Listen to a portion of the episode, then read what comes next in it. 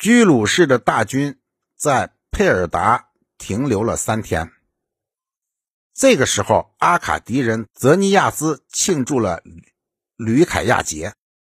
这个吕凯亚节是古代祭祀宙斯神的节日。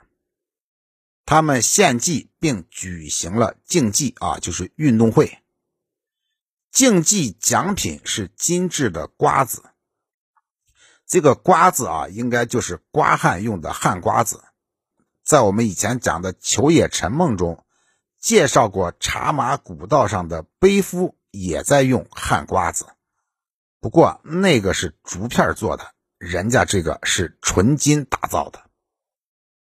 居鲁士三世本人也亲临观看这场竞技，然后从这里他进军两战，大约五十公里，到达人烟较为稠密的城市塞拉蒙纳格拉。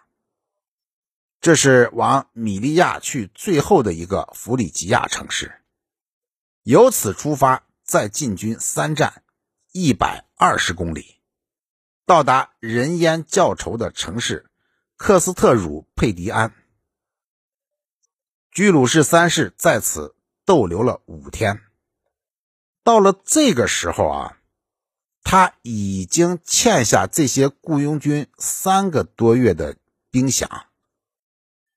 这些士兵屡次到他的司令部讨取索要，居鲁士三世总是表示有希望。啊！但是眼下有困难。不过，因为居鲁士三世有钱的时候是从不拖欠军饷，所以大家的情绪还尚能稳定。正在这个时刻，西里西亚王叙涅西斯的王后艾皮亚克萨来访。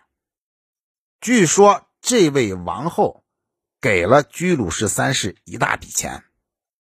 不管怎样，居鲁士三世那个时候发给了部队四个月的饷银。西里西亚王后随带着一支西里西亚人和阿斯彭都人组成的护卫队前来。还是据说啊，居鲁士三世跟这位王后关系是非常密切。那么，这位西里西亚王。名义上也是个国王，而实际上他是波斯王的附庸。叙涅西斯照故事所叙述的，是在想和居鲁士三世及阿尔塔薛西斯双方讨好啊，是在这个弟弟跟哥哥两边讨好，两边下注。但是暗中呢，他也是在帮助居鲁士三世。同时呢，还在表面上做出要抵御居鲁士三世长征的姿态。啊，这个西里西亚指的也是现在的土耳其附近。由此地出发，居鲁士三世进军两站，走了四十公里，到达人烟较为稠密的城市泰摩布留。在这个地方，沿着道路。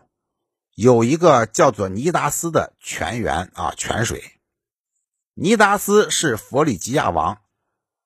传说呀，他在此处用泉水和酒捉住了贪好酒色的半人半兽的山林之神。然后从这里，居鲁士三世前进两站啊，这回走了四十公里。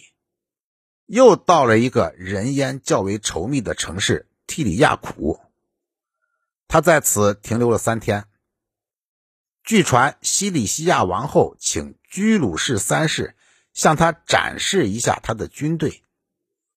这个事儿正中居鲁士之意，他也想借此检阅一下希腊部队，于是便在这片平原上对他的希腊波斯队伍进行了一次检阅。他命令希腊军像往常一样的临战整队列阵，每个将官各自整列自己的队伍，摆开了四层深的队形。梅农率部列在右翼，克里尔库斯率部居左，其他将领列于中央。居鲁士三世首先视察了波斯人军队，他们骑兵成队，步兵成连的前进，接受检阅。然后是希腊人的部队。居鲁士三世乘一辆战车，西里西亚王后坐在一辆马车上，对他们进行检阅。这些希腊士兵全是头戴青铜护盔，身穿紫袍护颈。手执托套盾牌。当居鲁士三世把全部人马检阅完后，他把战车停在方阵中央前面，打发翻译毕格瑞斯来到希腊将官跟前，命令队伍高举兵器，列阵一体前进。军号声一响起来，所有希腊士兵就高举着兵器向前进击。